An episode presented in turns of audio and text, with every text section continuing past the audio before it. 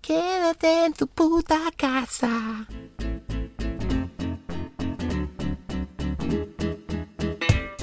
Hello, everyone. My name is Simon Hunter. I'm the editor of the English edition of El País, and this is Que, a podcast from El País that for the last couple of weeks has been coming to you from the heart of Spain's coronavirus lockdown. Today is April the 3rd, 2020, and given the exceptional circumstances we are all going through right now, I'm sorry to say that we're going to have to put the podcast on hold for a couple of weeks.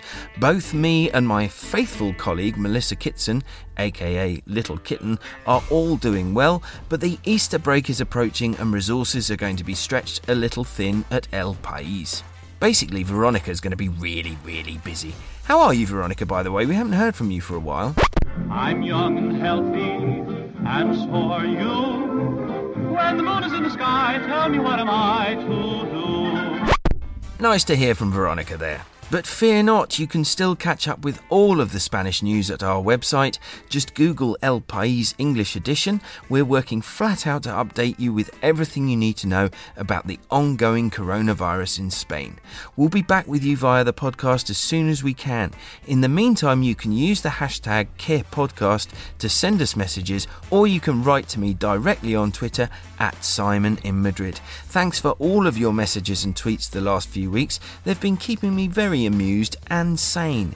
And do please stay safe while we go through this health crisis.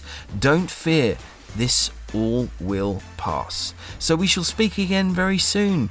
Adios. Oh, and remember. Quédate en tu puta casa, quédate en tu puta casa, quédate. Que te quedes, que te quedes en tu casa. Hola, ¿qué tal? Yo soy música y no sé qué dar mi humilde opinión con cuatro acordes típicos del pop. Las calles se cierran, nadie hace caso, piensa en tu abuela. ¿Y en tu abuelo? Hospitales, colapso, mucho egoísmo y una pandemia. Sé que es lo que no